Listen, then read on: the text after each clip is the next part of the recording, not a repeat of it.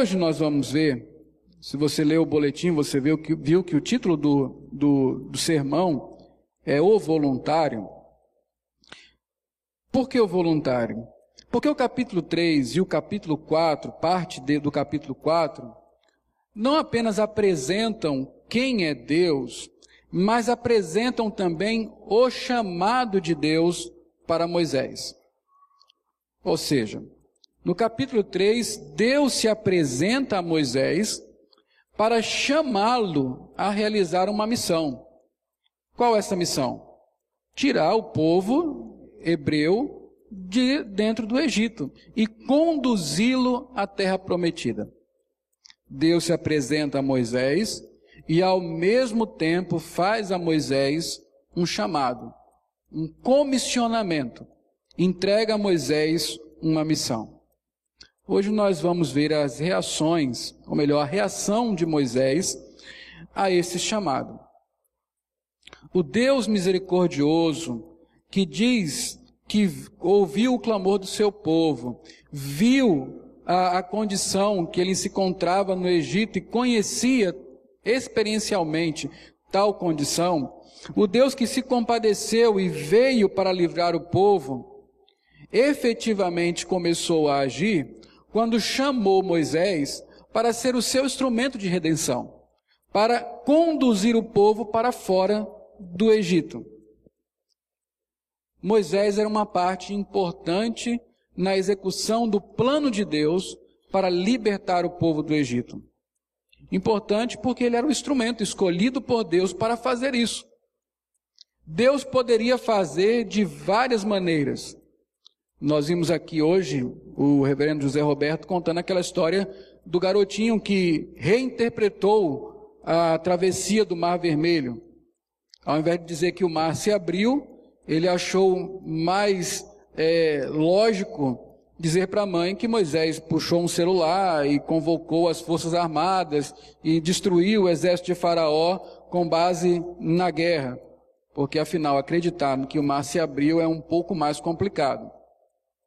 Deus poderia ter feito inclusive isso. Ainda que não houvesse naquela época tanques, caças, exércitos como nós temos hoje, Deus poderia ter providenciado isso naquele tempo. Ele poderia livrar Israel de qualquer maneira que ele quisesse. Ele simplesmente poderia ordenar, lá do alto dos céus, que o Faraó e toda aquela geração de egípcios morresse e ficasse apenas o povo de Israel ali, livre, usufruindo daquela terra e de tudo mais que Deus tem preparado para eles tinha preparado para eles. Mas Deus não quis assim. Ele quis de uma outra maneira. E neste plano que Deus estabeleceu, Moisés era um instrumento, era uma peça-chave. Ele era, ele foi chamado para ser o líder daquele povo. Interessante que você que vem acompanhando os sermões, você sabe que Moisés sai do Egito ele precisa fugir do Egito justamente por causa do seu ímpeto, da sua índole. Moisés, lá no capítulo 2, parte do capítulo 3, ele nos é, é apresentado como um homem que não suporta injustiças. Um homem que não suporta que o mais fraco seja oprimido por um mais forte. Quando ele sai do palácio para ver como está o seu povo, conhecer as necessidades dos seus irmãos, ele encontra um egípcio maltratando um irmão seu, um hebreu. O que, que ele faz? Ele parte em defesa do seu irmão hebreu, irmão é, porque é da mesma nacionalidade, não de sangue, a ponto de matar o, o egípcio. Em uma outra ocasião, antes disso, ele, melhor, depois disso, ele encontra dois hebreus discutindo, um maltratando o outro. E mais uma vez ele faz intervenção. Ele não suporta isso.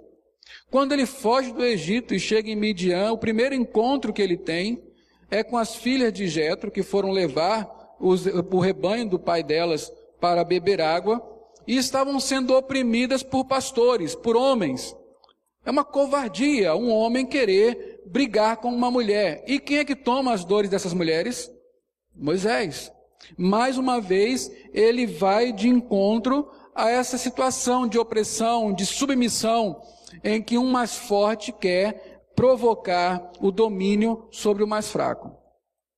Então você pode imaginar, assim como eu, lendo aqueles primeiros capítulos, que Moisés, quando ouvisse o chamado de Deus, antes que Deus terminasse de falar qualquer coisa, Moisés ia falar: Eu vou, eu estou aqui para isso mesmo. Eu estou pronto para isso. Eu estava só aguardando essa oportunidade. Que bom que o Senhor apareceu, porque eu já estava sem me aguentar. Mas a verdade é que, incrivelmente, fugindo a todo aquele padrão do que parecia ser a índole de Moisés, Moisés reage dizendo não para Deus. Moisés diz que não vai livrar o povo do Egito.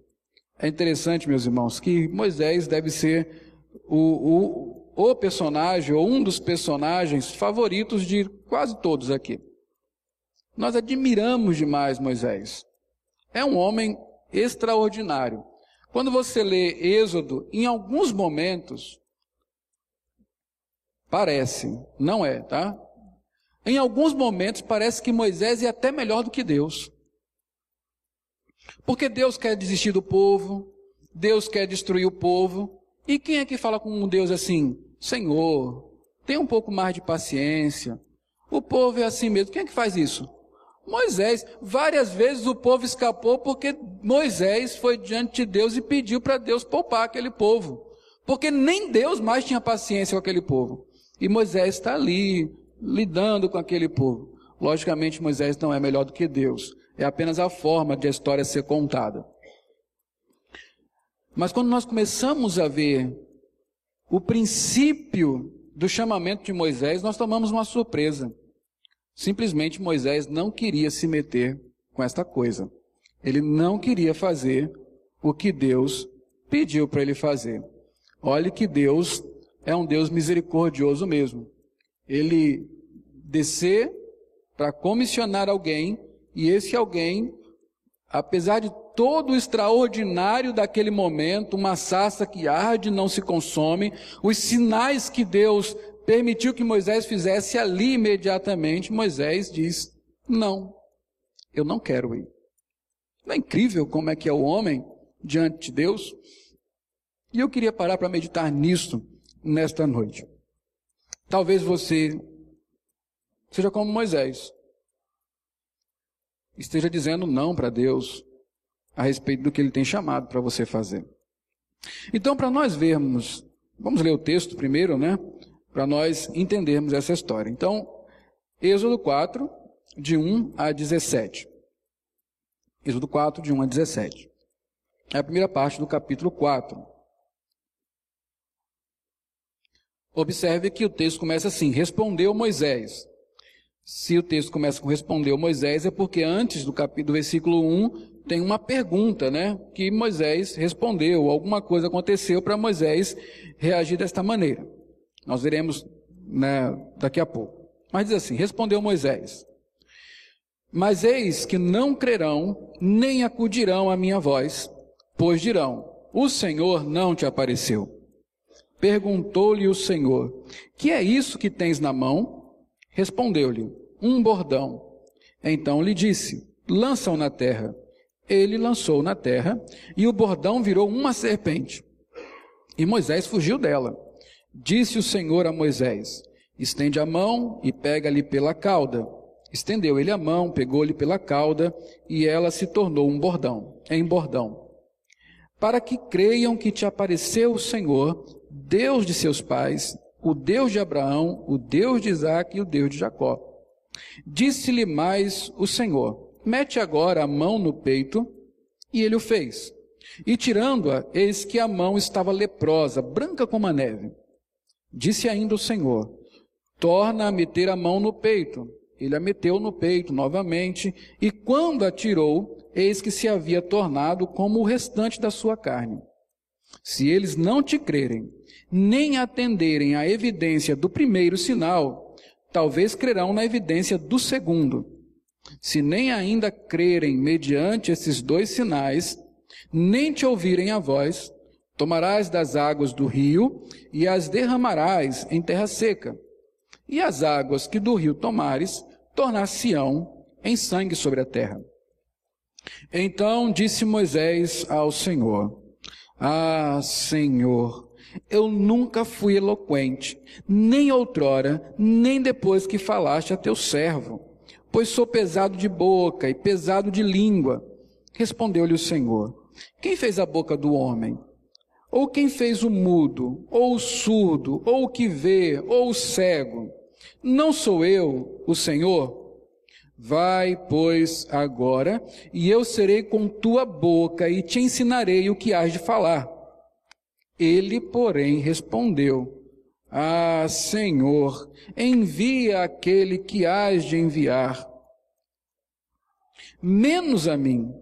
Então se acendeu a ira do Senhor contra Moisés e disse: Não é Arão o levita teu irmão? E eis que ele fala, eu sei que ele fala fluentemente. E eis que ele sai ao teu encontro e vendo-te se alegrará em seu coração. Tu, pois, lhe falarás e porás na boca as palavras. Eu serei com a tua boca e com a dele, e vos ensinareis o que deveis de falar, de fazer. Ele falará por ti ao povo, ele te será por boca e tu lhe serás por Deus. Toma, pois, este bordão na mão, com o qual hás de fazer os sinais. Veja aí que nesse texto que nós lemos, nesses primeiros 17 versículos, nós encontramos Deus dando ordens a Moisés e Moisés argumentando contra essas ordens e dizendo não para o chamado do Senhor, para a comissão que o Senhor lhe tinha confiado.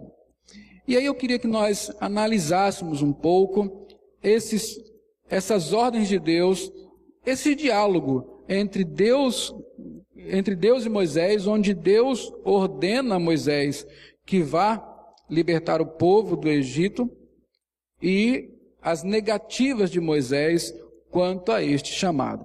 Então, como eu falei, o versículo 1 começa dizendo que Moisés respondeu a Deus a respeito de alguma coisa que vinha antes. Então, nós precisamos voltar um pouco para o capítulo 3, lá no verso 10. Porque é justamente aí que começa o momento em que Deus chama Moisés para cumprir a missão de tirar o povo do Egito. Êxodo 3, 10. Você vai ver que por três vezes Deus diz a Moisés: Moisés, vai. E nessas três vezes Moisés diz: Eu não vou. Então a primeira vez que Deus diz vai, Está no versículo 10. Você está lendo aí, vem, né? Assim começa? Vem agora e eu te enviarei. Mas no original é vai, não é vem, é vai. Então, vai agora e eu te enviarei a Faraó para que tires o meu povo, os filhos de Israel, do Egito.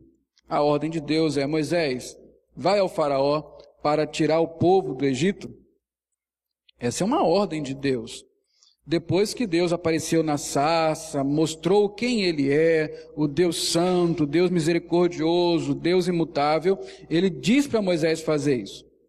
Aí Moisés responde da seguinte maneira: é a primeira vez que Moisés nega essa ordem, se nega a cumprir essa ordem. Versículo 11.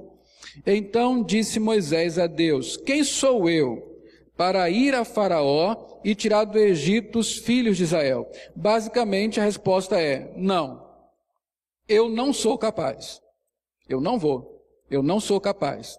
Deus contra-argumenta, encorajando Moisés. Versículo 12. Deus respondeu: Eu serei contigo. Este será o sinal que eu te enviei depois de haveres tirado o povo do Egito, servireis a Deus neste monte. Basicamente a resposta de Deus é: Eu sou com você, Moisés, e você verá isso no fim da missão. Deus está dizendo: Olha, não importa quem você é, nós já vimos isso semana passada, importa que eu sou com você. E você vai ver que isso está certo porque vocês vão voltar para este monte para me adorar. É o fim da missão.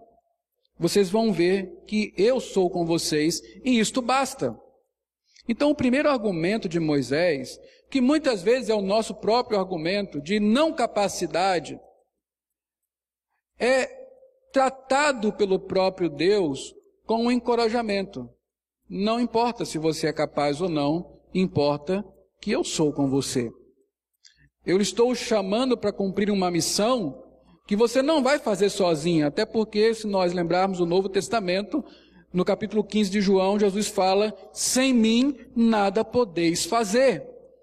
Deus não é louco de entregar uma missão tão importante a meros homens, sem os acompanhar, sem estar com eles. O encorajamento de Deus para a primeira negativa de Moisés é: Eu sou com você e você verá isso no final da missão. Que é um encorajamento para nós também. Talvez você pense nisso. As coisas que Deus pede para mim, de acordo com o chamado que Ele fez para mim, são muito difíceis, eu não sou capaz. Quem é capaz? A Bíblia pergunta: quem é capaz para estas coisas? Ninguém. Mas Deus é conosco. Ele é o Emanuel, ele é o Deus conosco. No nosso caso, ainda mais intimamente, porque o Espírito Santo de Deus habita em nós e nos usa conforme Ele quer. Mas nesse primeiro vem, ainda há uma outra negativa. Poxa, mas um, um encorajamento do próprio Deus dizendo: Eu vou com você, Moisés, eu sou com você, já não é suficiente? Para Moisés, não. E para nós também, muitas vezes não é. Vem a segunda negativa, versículo 13. Disse Moisés a Deus: Eis que quando eu vier aos filhos de Israel e lhes disser: O Deus de vossos pais me enviou a vós outros, e eles me perguntarem: Qual é o seu nome? Que lhes direi? Então, a segunda pergunta de Moisés, como uma contra-argumentação ao chamado de Deus, é: Não, eu não sei o que o Senhor pode fazer. Não foi isso que nós vimos semana passada? Essa pergunta, quem é o Senhor, qual é o nome dele, não quer saber como se identifica Deus. Ele quer saber justamente o que, que Deus pode fazer diante dos deuses egípcios. Que reputação Deus tem como um Deus redentor, um Deus que cumpre o que promete, que capacidade Deus tem para fazer cumprir uma missão tão bruta como essa, de entrar numa terra estrangeira dominada por deuses poderosíssimos, que eram os deuses dos, dos egípcios, e de lá tirar o povo sem um exército, sem nada. O que, que Deus pode fazer? Moisés fala: Senhor, eu não vou. Eu não sei realmente o que o Senhor pode fazer por nós. Então Deus responde no capítulo verso 14. É o segundo encorajamento. Disse Deus a Moisés: Eu sou o que sou. Disse mais: Assim dirás aos filhos de Israel: Eu sou, me enviou a vós outros. Disse Deus ainda a Moisés: Assim dirás aos filhos de Israel: O Senhor, o Deus dos vossos pais, o Deus de Abraão, o Deus de Isaque, o Deus de Jacó, me enviou a vós outros. Este é o meu nome eternamente, assim serei lembrado de geração em geração. Deus então responde a Moisés: Eu sou o Deus eterno, absolutamente imutável, que está com vocês para lhes salvar. Esse é um encorajamento. Você não sabe quem eu sou, nem sabe quem eu posso fazer. Olha a história deste povo. Eu prometi que este povo seria numeroso, que habitaria numa terra prometida, maravilhosa. Eu transformei um casal estéreo em uma multidão que não se pode contar. É por isso que vocês estão com problemas hoje no Egito. Se eu cumprir a primeira parte da missão, que era mais difícil, eu não poderei levar vocês para o Egito. Eu sou imutável, eu não mudo a minha palavra, a minha promessa não cai. Não há aquilo que eu não possa fazer. Se eu disse, é. Pronto. Eu sou o que sou, o Deus que não muda. Moisés, não adianta você perguntar quem eu sou. A, a história já disse quem eu sou. Eu sou o Senhor, imutável, e estou com vocês para salvá-los. Mas Moisés continua, isso foi só o capítulo 3. E agora sim nós entramos no capítulo 4. Finalzinho do capítulo 3, tem mais uma ordem de Deus. Mais uma vez Deus manda Moisés ir ao Egito. Versículo 3, capítulo 3, verso 16. Mais uma vez, esse é o segundo vai.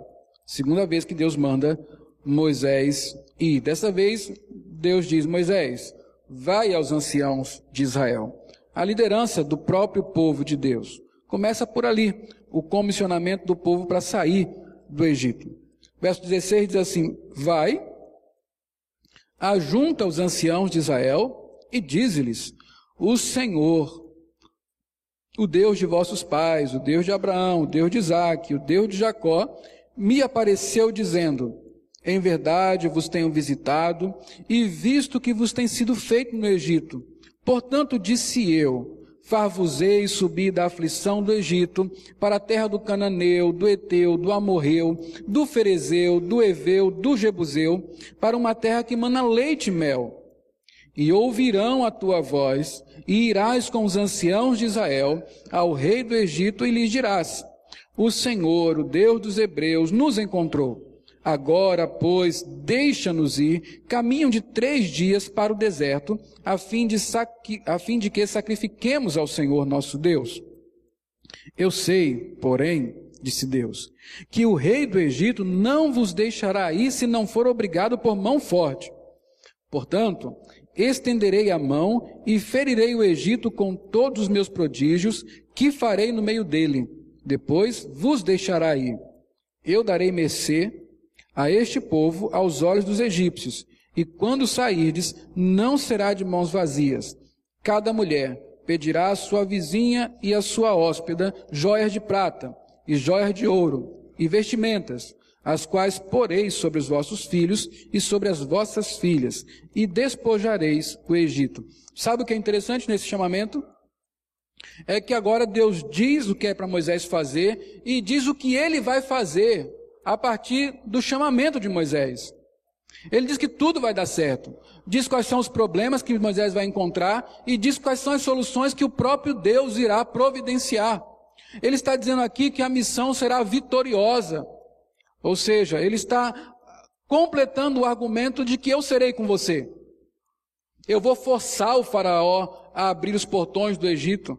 Eu vou tocar os corações para que vocês saiam indenizados do Egito.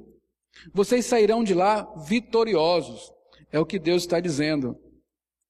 Vai, conta aos anciãos que eu desci porque eu vi, vi e conheço o sofrimento do povo. Moisés foi chamado para falar que Deus é misericordioso e quer salvar aquele povo. E o fará de fato, segundo o próprio Deus disse. Então, qual é a resposta de Moisés?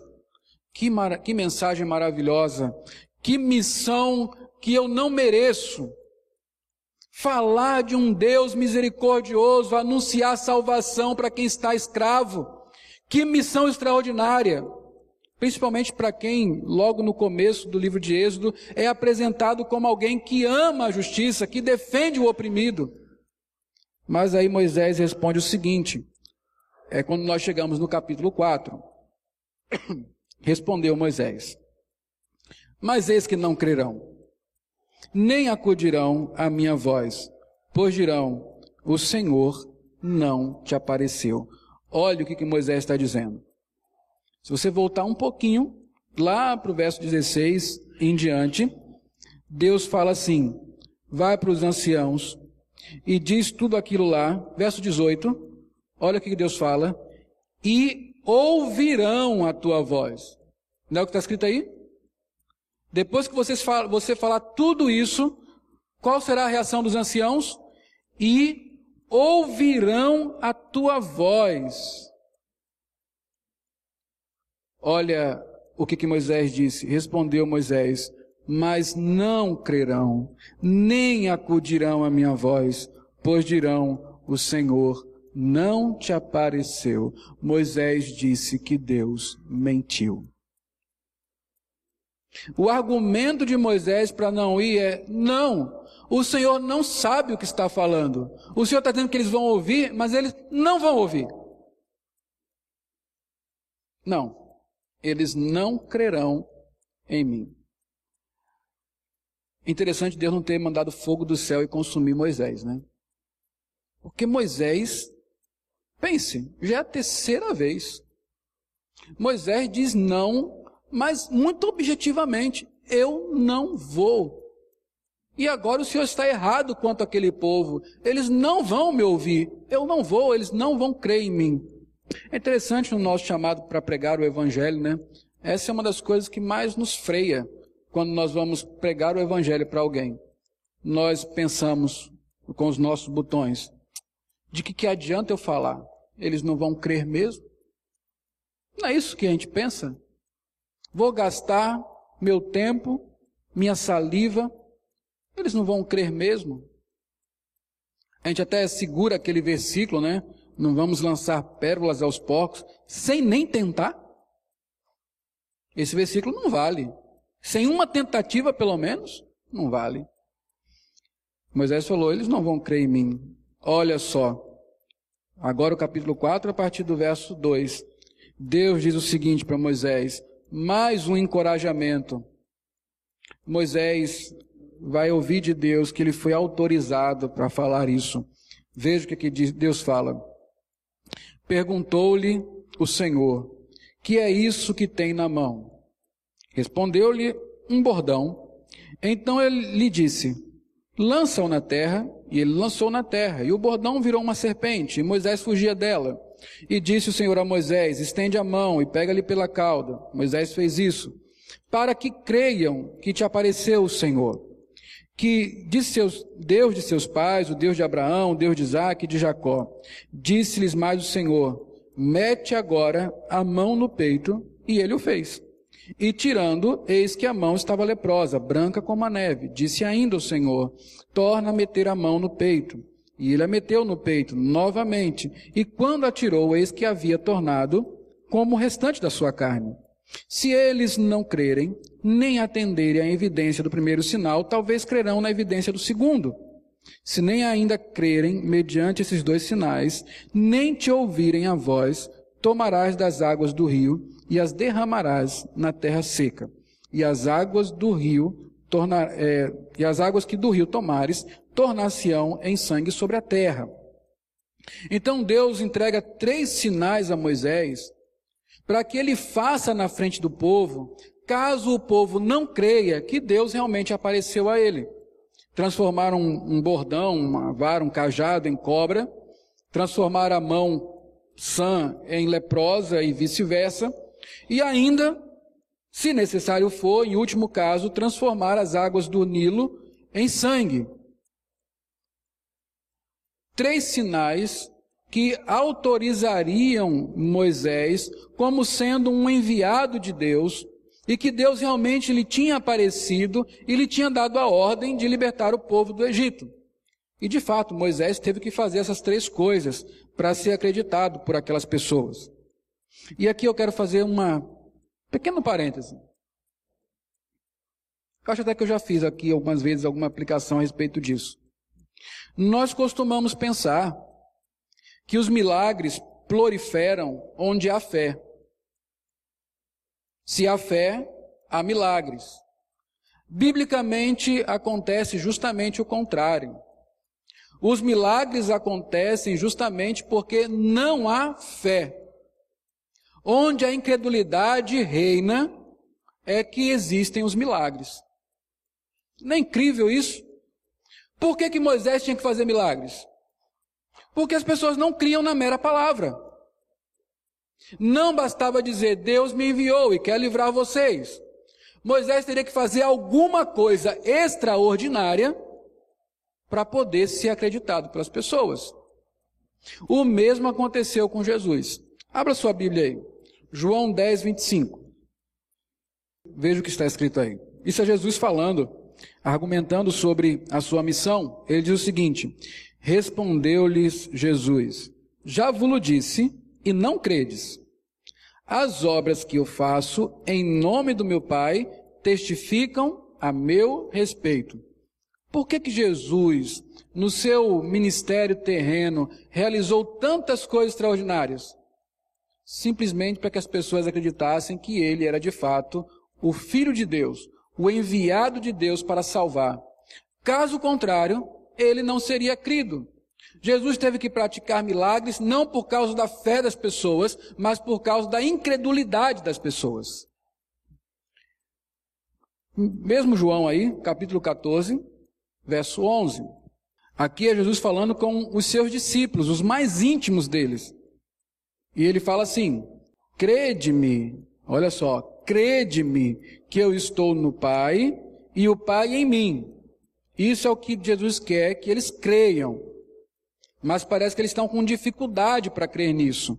Então Jesus completa: crede ao menos, crede pelo menos por causa das mesmas obras. Ou seja, porque eu estou fazendo a mesma coisa que Deus faz. Muitos dos milagres de Jesus repetem o que aconteceu no Êxodo, para que ele fosse identificado como um redentor, assim como Moisés. Os milagres, eles existem para mostrar a incredulidade. Pessoas que creem não são privadas de milagres, elas, eles acontecem para quem crê. Mas as pessoas que creem necessitam cada vez menos de milagres para saber quem é Deus e confiar nele. Quando se requer um sinal que autorize quem é Deus de fato, o que reina nesse coração é incredulidade. Incredulidade. E sem fé é impossível agradar a Deus. Agora é interessante aqui. Qual é a resposta de Deus ao argumento de Moisés que diz: Não, eu não vou porque eles não vão crer em mim? Qual é o argumento de Deus? Deus fala: Eu farei com que eles creiam. Eu farei com que eles creiam. Seja por meio desses sinais, lá no Antigo Testamento, ou seja, hoje por meio da mera palavra de Deus. É Deus quem faz alguém crer. A nossa missão, neste ponto aqui, quando no que diz respeito à pregação do Evangelho, nós não, não somos chamados para converter pessoas, nós não somos chamados para fazer pessoas crerem em coisa alguma. Nós somos chamados apenas para anunciar que Deus tem um Salvador, e esse Salvador é Cristo. Quem fará crer é Deus. Muitas vezes nós nos desencorajamos e nos escondemos atrás dessa desculpa de que ninguém vai crer, o mundo está difícil, as pessoas estão cada vez mais incrédulas. Mas quer saber de uma coisa? O homem é o homem sempre.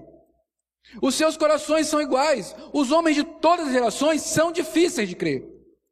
Não importa se agora eles são mais intelectualizados, não importa se agora a vida é mais confortável, não importa se agora nós temos mais dinheiro. Um pobre e um rico têm a mesma dificuldade de crer em Deus que qualquer outra pessoa. Um burro e um gênio, a mesma coisa. Um analfabeto e um doutor, a mesma dificuldade. Não importa, as pessoas não creem em Deus naturalmente, é Deus que faz crer. A parábola da semente, do semeador, está aí para nos dizer isso. De quatro, de quatro terrenos, apenas um é propício à semente. O encorajamento de Deus é não se importe Pregue. Essa é a missão. Esse é o chamado. Não venha me dizer não, porque as pessoas não crerão.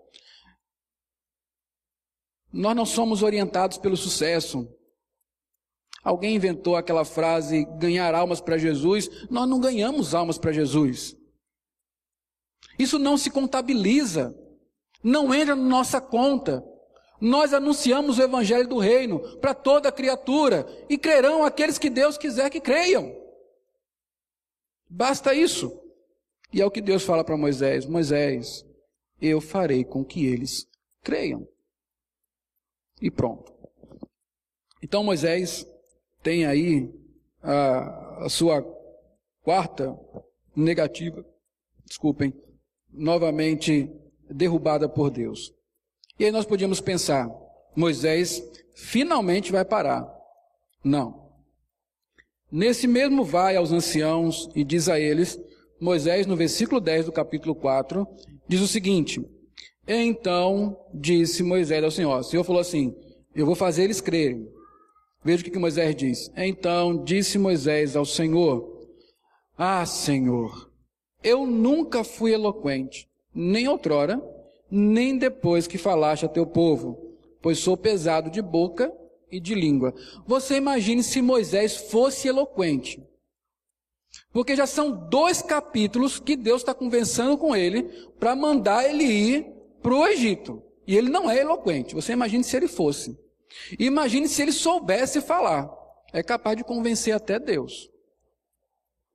Aí ele vem com essa nova desculpa. Eu não sei falar. Eu não vou porque eu não sei falar bem. O que, que Deus fala então? Novamente, um Deus longânimo, paciente, fala. Versículo 11: Respondeu-lhe o Senhor: Quem fez a boca do homem? Ou quem fez o mudo? Ou o surdo? Ou o que vê? Ou o cego? Não sou eu, o Senhor? O que Deus está dizendo para Moisés? Moisés, suas habilidades e suas deficiências estão sob o meu controle. Se você sabe falar bem, se você não sabe falar, isso está no meu controle. Eu usarei habilidades e deficiências conforme me apraz. Isso não será dificuldade para mim. A obra será realizada apesar de você, Moisés. Mas isso nós sabemos muito bem, não passa de uma desculpa, porque, como nós estamos lendo, Moisés fala e fala muito bem. Estevão, quando descreve essa mesma história, fala de Moisés como um varão poderoso em palavras. Estevão, lá no Novo Testamento, em Atos 7, diz Moisés, varão poderoso em palavras. Isso é mera desculpa. Esfarrapada diante de Deus, mas mera desculpa. E olhe, essa é uma desculpa que nós usamos para nos esconder diante da nossa missão de anunciar o Evangelho. Eu não sou um teólogo. Eu não sei falar essas coisas de Deus. Eu não sei anunciar Cristo. E quando começaram a me perguntar aquelas coisas difíceis, o que, que eu vou dizer? Eu não sei por onde começar. Meus queridos, eu vejo pessoas defendendo time de futebol com um vigor, com. Olha, eu sou flamenguista. Eu sei exatamente a situação do meu time. Mas é possível eu discutir com um corintiano que está numa situação muito melhor do que eu, tem um time muito melhor do que o meu, e conseguir argumentar com ele dizendo que meu time é bom. E eu vou contar história, eu vou falar de jogadores, de esquema tático, eu sei o argumento todo. Ano que vem, eleições. Cada um vai ter o seu candidato. Nós sabemos que não tem um que preste. Não há um justo sequer. Nesse campo, principalmente. Mas você vai pegar o seu candidato, vai botar a camisa dele, vai levantar tudo que há de bom nele e vai tentar convencer que esse é o cara que deve receber o voto de quem você quer convencer. Você tem uma paixão, um hobby, você fala disso com paixão. Se você ama sua mulher, você fala dela dessa maneira. Mesma coisa com o seu marido, o seu filho lá, você é uma boa mãe coruja. Você convence as pessoas que ele é bonito, mesmo que ele não seja. Você convence. Você sabe defender a sua ideologia, aquilo que você acha que é certo. Nós só não conseguimos fazer isso com o Evangelho de Jesus Cristo. Aí sim, nós temos grande dificuldade de expor a nossa paixão pelo nosso Redentor. E o que nós dizemos, Senhor, eu não sei falar. Eu não sei expressar essas verdades. Eu não sei dizer que Cristo salva. Meus irmãos, isso é desculpa. Isso é covardia. Isso não é um argumento que seja válido diante de Deus. Moisés, então, Deus então fala para Moisés: suas habilidades, deficiências estão no meu controle. É uma questão de saber por que, que estamos aqui. Finalmente, Deus fala, terceiro vai que Deus dá a Moisés. Vai, Moisés, eu lhe farei falar bem. Olha o versículo 12. Deus fala assim: Vai, pois, agora, e eu serei com a tua boca, e te ensinarei o que hás de falar. O que, que foi que Deus falou para os discípulos lá em Atos? Não se preocupem, quando vocês comparecerem diante das autoridades, quando vocês forem presos, não se preocupe com o que haverão de dizer, porque eu coloquei a palavra, colocarei as palavras na boca de vocês. É simples assim. Deus é conosco na missão que nos dá. Então nós nunca estamos sozinhos e apesar de nossas deficiências, nós seremos supridos por Deus. Mas Moisés, que não é eloquente, né, como ele diz, fala o seguinte para Deus. Ele, porém, respondeu. E aqui é o ponto mais sincero da parte de Moisés em toda essa história. Moisés diz assim: Ah, Senhor, envia aquele que hás de enviar, menos a mim. Objetivamente, com essa resposta? Senhor, eu não quero ir, mande outro. Simples assim. Pela primeira vez, Moisés foi muito claro a respeito do que realmente estava no seu coração. Eu simplesmente não quero ir. Procure outra pessoa. Quem o senhor quiser mandar? Eu nem vou aconselhar, nem vou indicar ninguém. Quem o senhor quiser mandar? Menos a mim. Mande quem o senhor quiser. Pela primeira vez, Deus perde a paciência, mas não é tão assim, né? Versículo 14 diz: Então se acendeu a ira do Senhor contra Moisés e disse: Não é Arão, o levita, teu irmão, eu sei que ele fala fluentemente, e eis que ele sai ao teu encontro, e vendo-te se alegrará em, teu, em seu coração. Tu, pois, lhe falarás e porás na boca as palavras. Eu serei com a tua boca e com a dele, e vos ensinarei o que deveis fazer. Ele falará por ti ao povo, e te será por boca, e tu lhe serás por Deus. Toma, pois, este bordão na mão, com o qual hás de fazer os sinais.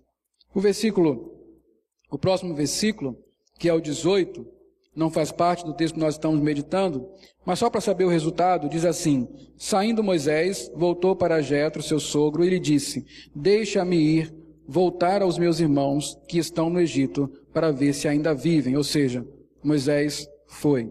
Mas a resposta de Deus aqui é: Moisés, eu estou lhe chamando e você irá. A questão é, meus irmãos, por que, que Deus insistiu tanto com Moisés e porque no final das contas, simplesmente ele disse: Moisés, é o seguinte, eu já providenciei tudo.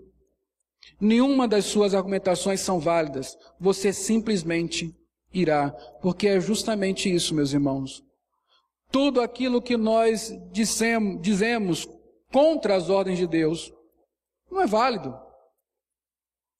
Se Deus nos chamou, nos mandou fazer, é porque Ele sabe o que está fazendo. E a melhor coisa que nós podemos fazer é concordar com Deus, abrir mão de desculpas, abrir mão de colocar limites, abrir mão de colocar reservas e simplesmente fazer o que Deus nos mandou fazer. Por que será que Deus, que Moisés não queria ir?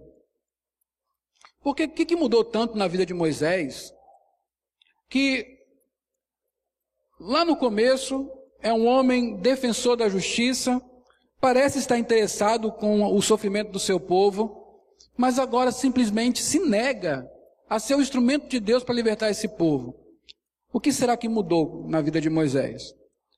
Segundo Estevão, Moisés está aqui mais ou menos com 40 anos de idade. Já se passou muito tempo desde que ele saiu do Egito.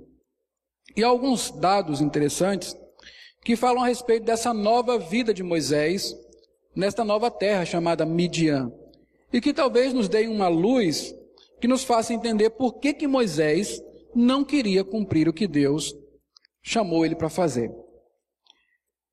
Abra aí em Êxodo, capítulo 2, versos 21 e 22.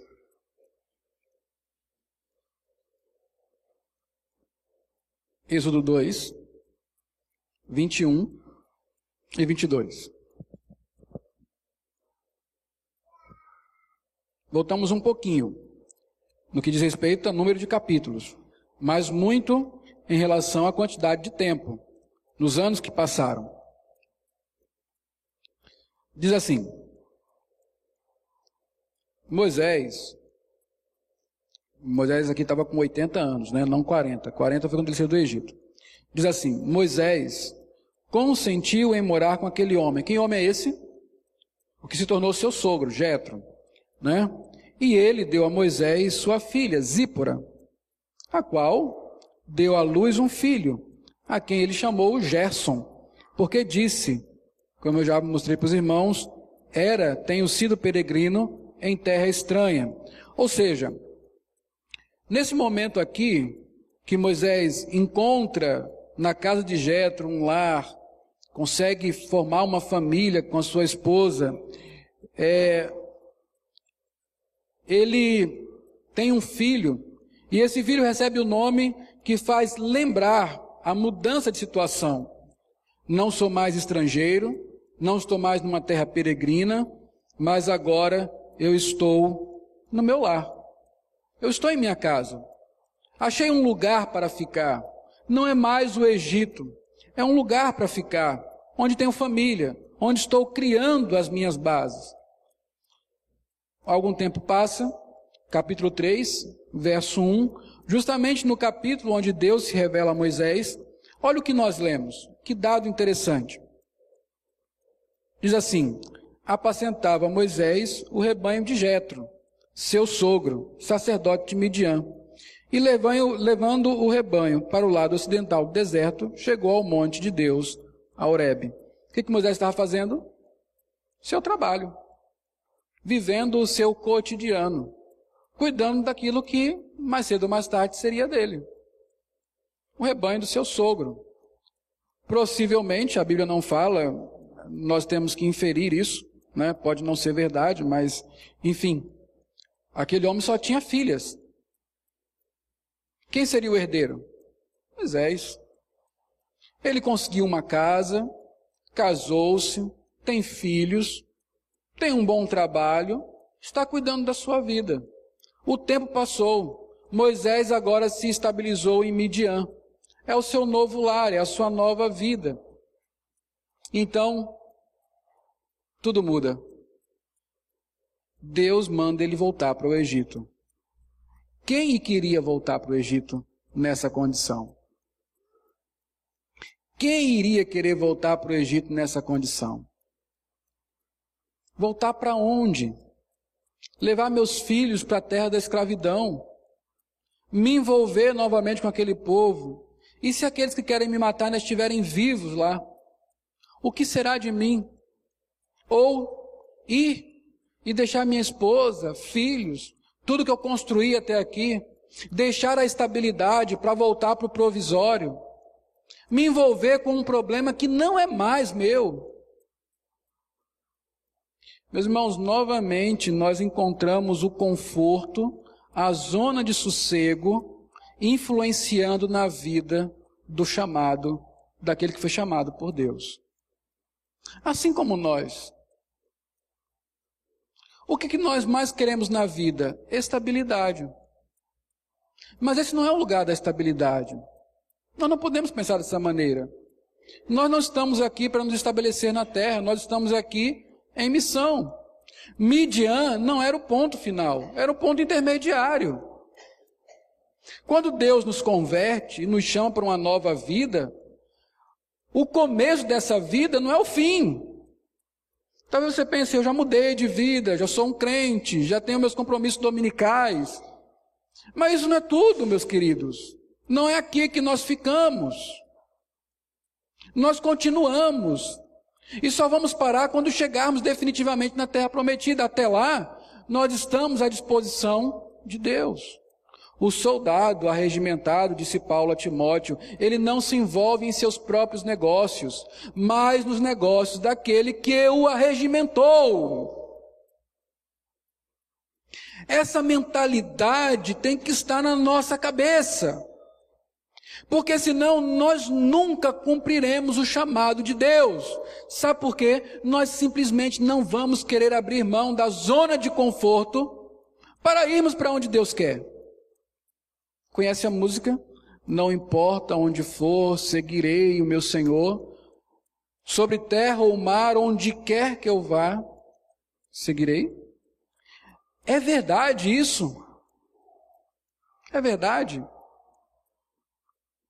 Muitos de nós não seguem a Deus se nós abrirmos um ponto de pregação a 100 metros daqui. Muitos de nós não, não teriam a, a disposição de abrir mão de mais um dia na semana para mais um culto. Muitos de nós, além do dízimo, não conseguem colocar uma oferta mais, porque no orçamento não cabe a missão de Deus. Meus irmãos, a zona de conforto é um ídolo. Ele nos trava diante da verdadeira missão que cada um de nós temos. Nós abandonamos o propósito de Deus, o reino de Deus, para ficar no nosso próprio mundinho, para ficarmos no nosso próprio, na própria zona de conforto, para conquistarmos as coisas desse mundo, e embora seja confortável, isso é um novo tipo de escravidão. Deus não quer que você seja infeliz. Deus não quer que você seja um miserável, pobre, faça voto de pobreza. Deus não quer que você seja um alienado. Deus não quer que você não estude. Deus não quer nada disso. Pelo contrário, Deus sempre nos pede a excelência. Mas em tudo que nós fizermos, há um objetivo maior: o reino de Deus e a glória do nome do Senhor. Essa é basicamente a nossa missão. E se aquilo que tem nos ocupado nos impede, ou é o motivo para nós dizermos: não, Senhor, eu não quero fazer isso, porque eu prefiro ficar em Midian cuidando das minhas coisas, isto é pecado e nós precisamos nos arrepender disso.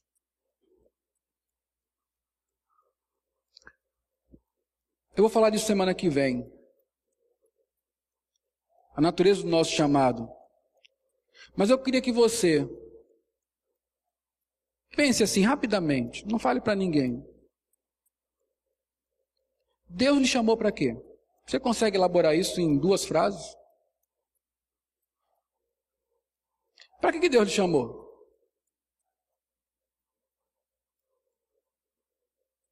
Se eu chamasse você aqui à frente, como se fazia antigamente? Né? Antigamente tinha prova oral, né? arguição.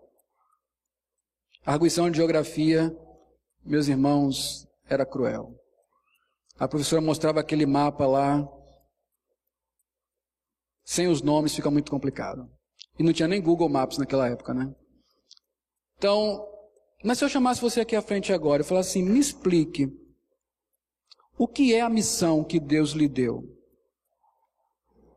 Me diga agora o que é o seu chamado. Você conseguiria fazer isso sem embaraços? Sem aquele, veja bem, como é a mesma pergunta? Você conseguiria fazer isso? Se você não sabe descrever a sua missão, muito provavelmente você não está cumprindo a sua missão. Eu gosto de jogar, gostava, né? Hoje não dá mais. Uh, um jogo de computador chamado Medal of Honor medalha de honra. Muito bom o jogo, muito inteligente. É, naquele ambiente da Segunda Guerra Mundial. E você começa o jogo recebendo a missão. Na época, eu não, não lia muito bem inglês. E a missão era inglês. Aí começava o jogo, apresentava-se ali a missão, e eu ficava olhando aquilo lá, decifrando algumas palavras que eu conhecia, tentando entender mais ou menos qual era a missão. Mas a secura era entrar no jogo mesmo e jogar. Aí começava o jogo. Aí você fica que nem um doido, né? Não sabe nem para onde vai. Não sabe nem a direção do que é. Começa a tomar tiro, morre um monte de vezes até começar a entender onde você tem que ir e fazer o que você tem que fazer. Então, quando nós não conseguimos decifrar a nossa missão, nós não conseguimos cumprir a missão. E a segunda pergunta vem: você tem cumprido o seu chamado? Ou tem inventado desculpas dizendo para Deus: não, mande outro, eu não quero isso. Se eu quiser, até pago para ele ir, mas eu não vou. Para nós encerrarmos, eu preciso apresentar o voluntário. Moisés não é o voluntário. Moisés é aquele que diz: procure outro. Eu não. Não fosse o próprio Deus a mover o coração de Moisés, aquele povo estaria no Egito até hoje. Mas Jesus é o voluntário. Jesus é aquele que não foi constrangido a fazer, ele fez porque quis.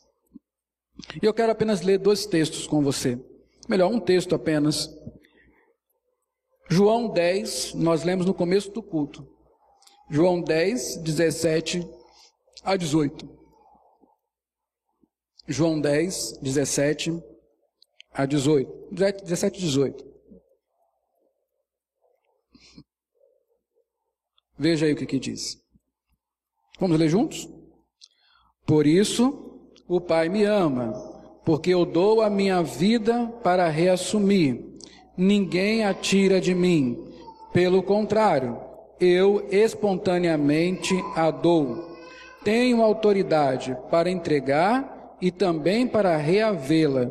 Este mandato recebi de meu Pai. Observe a, a frase: ninguém a tira de mim.